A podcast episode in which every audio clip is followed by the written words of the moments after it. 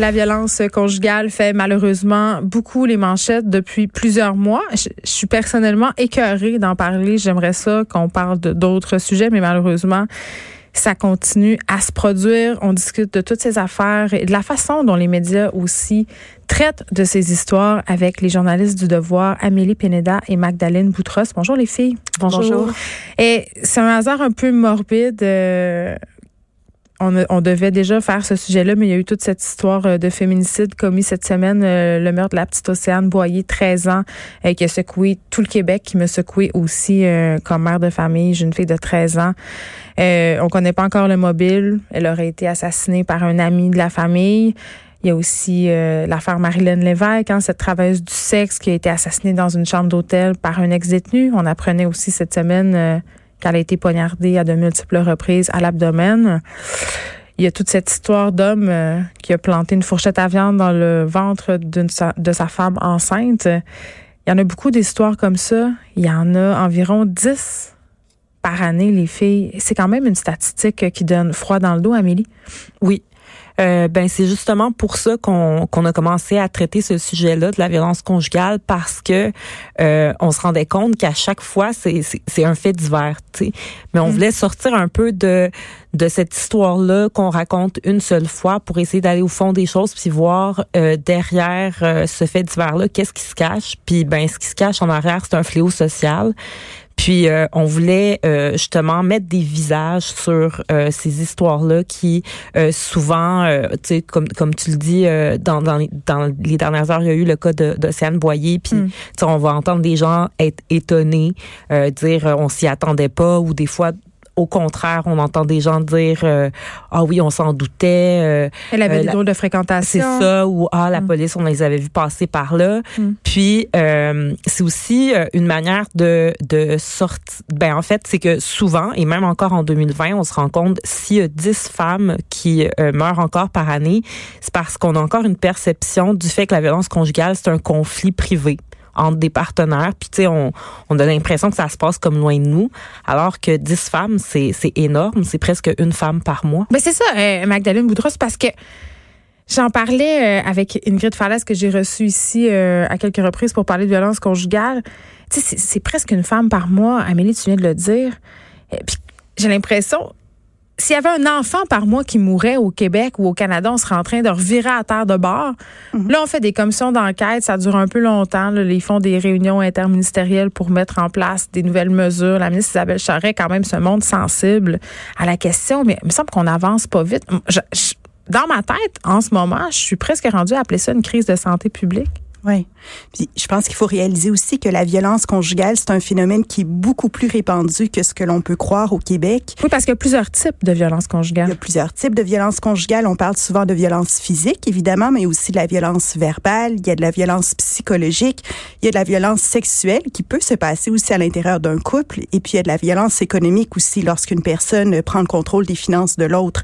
Il y a de multiples formes de violence conjugale. Et mm. ce qu'on a découvert, c'est que ça peut toucher tout le monde. Il n'y a pas de discrimination au niveau de, du statut social, au niveau du niveau de scolarité, euh, de, de, de l'origine ethnique. C'est vraiment toutes les femmes qui peuvent être un jour ou l'autre euh, confrontées à de la violence conjugale. Donc, il n'y a pas, euh, il y a pas, de, de communautés qui sont surreprésentées, Magdalene? Ben en fait, euh, ce qu'on se rend compte aussi, c'est puis euh, en, en, parlant avec les différents intervenants dans le cadre de nos dossiers, c'est tu sais, faut vraiment le voir comme du moment où tu tombes amoureux, t'es à risque. Tu sais, tu sais pas. Euh, aïe, aïe, c'est pas drôle de se dire ça. Non, c'est c'est pas drôle, ça mais fait mal. C'est ça parce que euh, les femmes qu'on a rencontrées dans le cadre de notre dossier. Euh, tu sais, il y en a qui nous le disent, c'est le père de mes enfants. Tu sais, c'est quelqu'un de qui j'ai été amoureuse. Certaines sont encore amoureuses. Certaines dénonce et après regrette. Euh, pour, pour différents motifs. Des fois, c'est parce que justement, tu sais, il y a, y y a l'aspect familial, mais il y a aussi le fait que ben elles ont, tu sais, elles ont peur de retomber en amour avec lui. Tu sais, ces hommes-là, ils ne sont pas terribles 24 heures sur 24 non plus. Pas toujours. Et il y, a, y, a, un des témoignages où, où la femme a dit ça s'est vraiment installé de façon graduelle. Tu sais, au début, c'est des commentaires. Après ça, ça devient un, un, petit peu des bousculades. Puis à un moment donné, ça atteint un point où bon, le ton ton ton ton conjoint t'étrangle. Tu sais, il y a, y, y a une... Mais je parlais avec Geneviève euh, Comartin, dont, dont la mère a été assassinée par, par son conjoint. Il l'a étranglée avec une ceinture sur le plancher euh, de sa maison. Puis elle me disait, euh, tu sais, Geneviève, de l'extérieur, tout le monde te dit tout le temps, ouais, mais comment, pourquoi t'as rien fait? Pourquoi t'as pas sorti ta mère de là? Mais c'est ça qu'elle me disait. Elle me disait, ça commence de façon pernicieuse en disant, par exemple, ah, t'as beaucoup d'amis gars hein, sur Facebook.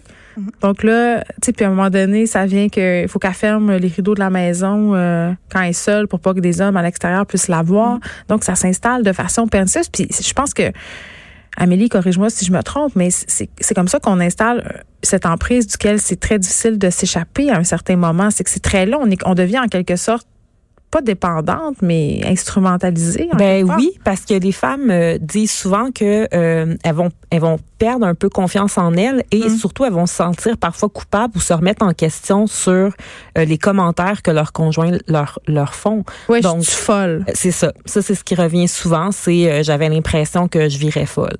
Le gaslighting. Ouais. Parce qu'il y en a beaucoup. Le gaslighting, c'est quand on, on on manipule la vérité de façon à faire croire euh, à l'autre euh, quelque chose qui est un peu distordu. Tu sais, j'ai lu, euh, je crois que c'est dans un de vos articles, une, madame qui racontait que son mari jouait avec la température de la maison, ou en tout cas, puis elle avait l'impression qu'elle avait froid. Ça, peut être, ça peut être dans des petits gestes comme ça, juste pour avoir le dessus psychologique. Ça, au niveau judiciaire. Il n'y a rien à faire contre ça. Tu parlais tantôt, euh, euh, Amélie, de, d'harcèlement psychologique, de, de, violence psychologique. Ça, en cours, on peut pas faire grand-chose. Non, c'est, c'est des violences qui sont très difficilement euh, démontrables souvent. Mais ce qu'il faut se rappeler aussi, c'est que la violence conjugale, c'est toujours une dynamique de contrôle. C'est, On parle souvent de perte de contrôle, puis ça, ça, ça vous dérange les faits. Oui, c'est ça. C'est pas une perte de contrôle, c'est pas péter sa coche, c'est vraiment vouloir avoir le contrôle, puis par, des fois le contrôle absolu. Puis c'est ça un féminicide, c'est quand tu veux contrôler la personne totalement et complètement jusqu'au point où tu veux la tuer parce que tu ne veux pas qu'elle soit avec quelqu'un d'autre ou qu'elle mm. aime quelqu'un d'autre.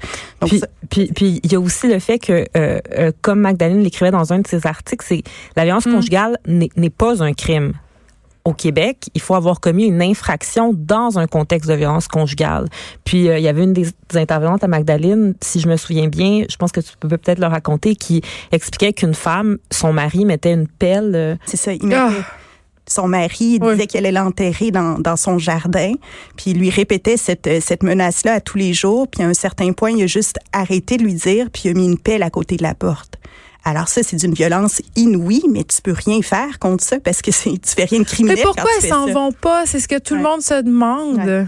Ben, ça, c'est le pas à, franchir et c'est là où justement le, dossier s'inscrit dans ça, c'est que nous aussi comme proches, comme sœurs, comme comme filles, euh, comme amis, c'est un peu notre rôle aussi d'être vigilant face à ça parce que quelqu'un qui est au, qui, qui comme sous cette emprise là ne, ne réalise pas l'ampleur de ce qu'il est en train de vivre. Ben, il me semble qu'il y a une pelle à côté de la porte, ça doit être horrifiant.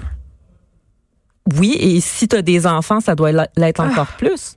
Parce qu'il y, a des, y, a des, y a des mères de famille qui disent, moi, je voulais pas prendre la chance qui, qui applique sa menace de mort envers nous. Euh, oui, puis en plus, on sait que dans les cas de violence conjugale, puis dans les cas de garde d'enfants, souvent le juge va pas tenir compte de l'historique de violence conjugale du père, donc va confier les enfants au père des fins de semaine. Puis on l'a vu, là, ça s'est passé récemment dans des cas d'homicide familial. Euh, comment ça se fait que des enfants se ramassent? Il y a des femmes qui partent pas parce qu'elles ne veulent pas que leurs enfants soient seuls avec ces hommes-là. Mm Puis ce dont on s'est rendu compte aussi, c'est qu'il n'y a pas de, il y a pas de communication nécessairement entre la Cour supérieure et puis la DPJ. Donc, quelqu'un qui va être accusé de violence conjugale, ça n'aura pas nécessairement d'effet sur la garde d'enfants. Puis un article qu'Amélie avait fait qui était très intéressant montrait également que, que la violence conjugale est traitée parfois par le système de justice comme étant un conflit mm. entre les parents. Donc, ce qui peut paraître un peu aberrant euh, par moment. Magdalene, un truc euh, que tous les homicides conjugaux euh, dont on a malheureusement été les témoins ces derniers temps ont mis en lumière, c'est la question de la violence post-séparation.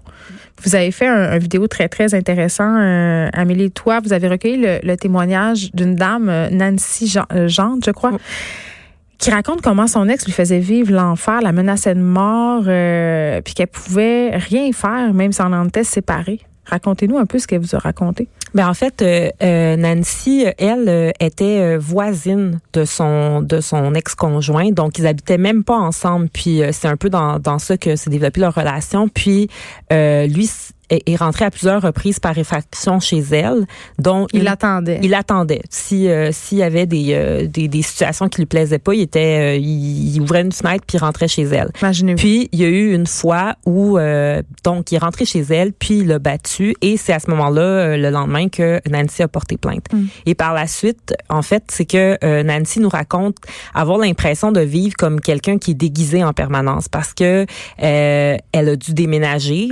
Elle a dû parce que c'est, j'ai l'impression que c'est les victimes qui doivent payer. Elle devait déménager en 24 heures, cette femme-là, complètement changer de vie, changer de linge, changer de char. Lui, monsieur, lui, il continue à habiter à côté. Puis... Ouais. Ben, c'est pour ça aussi qu'on voulait traiter, euh, puis c'est Magdalene qui a eu euh, l'occasion de pouvoir aller euh, du, du, côté des conjoints violents, pour aussi comprendre qu'est-ce qu'on met en place. Parce que, tu sais, on parle souvent des femmes, on a des visages sur elles aussi. Mais il faut les aider, ces hommes-là. Mais, mais ces hommes-là, qui ils sont? Et, et je veux dire, on aura beau avoir toutes les maisons d'hébergement, toutes les ressources pour les femmes, mais si ces hommes-là restent mais ça, là. On dit souvent, hein, les hommes en détresse, il faut les aider, euh, mais on a des réticences quand même. C'est quelque chose qui est très, très controversé. Toi, tu as exploré cet univers-là, Magdalene, euh, de, de l'aide pour hommes violents, finalement? Qu'est-ce que tu as découvert? Bien, ça nous semblait être un angle mort, hein, parce qu'on parle, ben, comme même, disait beaucoup des, des, ressources pour femmes, mais on ne parle pas des ressources pour hommes. Et pourtant, ça fait euh, ça fait une trentaine d'années au Québec qu'il y a des groupes d'entraide pour hommes, des, des, thérapies pour hommes violents qui sont offerts euh, pour une pour une panoplie de, de clientèle, pour un large éventail euh, d'hommes, dont des hommes qui ont commis de la de la violence physique ou de la violence euh, verbale. C'est des c'est des thérapies qui sont qui sont controversées parce que certaines personnes affirment que la responsabilisation est au cœur des traitements qui, euh, qui sont offerts. C'est-à-dire de réaliser pleinement euh, la mesure de ce qu'on a fait? Sa responsabilité, donc de, de, prendre, de prendre sa responsabilité par rapport à ses gestes, par rapport à ses paroles. Euh, parce que ce sont des, des, des, thérapies où évidemment on remonte un peu en arrière. Souvent on essaie de comprendre d'où vient cette violence. Donc peut-être un passé de victime. C'est ça. Ou euh, soit avoir été victime de violence ou avoir été témoin de violence euh, dans sa jeunesse. Voilà. Mais mais à chaque fois que j'ai posé la question euh, à des femmes qui avaient été victimes de violences conjugales ou à des femmes qui travaillent dans des maisons d'hébergement sur l'aide qui devrait être apportée aux hommes violents, la réaction est, est, pas, est pas bonne, est pas belle. C'est comme si c'était mais pourtant, il faut faire quelque chose. Oui, mais sinon, on fait juste oui, attendre que ça disparaisse. Je suis tellement d'accord avec toi, mais c'est quelque chose avec lequel on a de la discuter socialement, de se dire que ces hommes-là ont aussi Besoin, de ressources. Oui, besoin d'être mm. accompagnés parce que si on les accompagne, il y aura possiblement moins de récidives, mm-hmm. moins de Marilyn Lévesque, euh, moins d'Océane Boyer. Euh, par rapport à, nous, les médias, souvent, euh, puis j'ai l'impression qu'on est en train d'assister à, peut-être un changement de paradigme dans la façon dont on traite les histoires euh, de violence conjugale, d'homicides familiaux, d'homicides euh, aussi chez, à l'intérieur d'un couple, parce qu'on parlait beaucoup de drame familial avant, on parlait de, de crimes passionnels. J'ai l'impression que maintenant on fait attention, mais plus que ça, est-ce que vous pensez, Amélie et Magdalene, qu'on qu'on a la bonne façon d'aborder les thématiques de violence conjugale dans nos médias? Je pense qu'en ce moment, la, la, la, la, réflexion est là. C'est-à-dire, euh, on, les médias, comme euh, n'importe quoi dans la société, on évolue, mm. puis euh, notre langage aussi. C'est aussi d'ailleurs pour cette raison-là que nous, au devoir, on a décidé de, de, de créer la, la vigie des meurtres conjugaux, qui va être un outil qui va évoluer dans le temps et tout ça.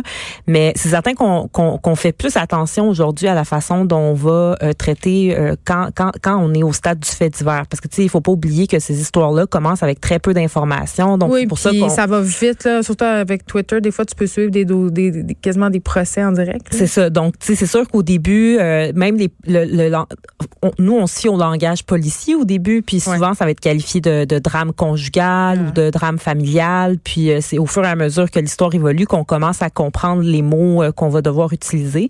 Mais je pense que la sensibilité, du moins nous ici au devoir, on l'a. Mm-hmm. Mais Magdalene, est-ce que vous sensibilisez parfois entre collègues? Moi, ça m'est déjà arrivé d'écrire à des journalistes puis de dire je trouve pas que ton titre est, oui, Oui. On se le rappelle entre nous aussi, justement parce que le thème drame familial c'est très très ancré, hein. ancré. Puis comme Amélie le disait, c'est le terme qui est utilisé souvent par les forces policières. Hmm. Donc euh, donc il faut avoir cet effort-là de nommer les choses comme elles sont, c'est-à-dire que ce sont des meurtres ou ce sont des féminicides ou des infanticides. Puis peut-être aussi donner euh, davantage la parole euh, ou faire plus de place à ce qu'étaient les victimes plutôt qu'à ce qu'étaient les, agresseurs. Je trouve que ça aussi, euh, c'est mhm. un angle mort. Amélie Pineda, Magdalene Boutros, merci beaucoup de m'avoir parlé. Journaliste toutes les deux au devoir et j'ai envie de vous inviter à aller lire toute cette série de textes que vous avez fait par rapport à la violence conjugale. c'est fort intéressant. Merci, beaucoup pour votre travail. Merci pour l'invitation.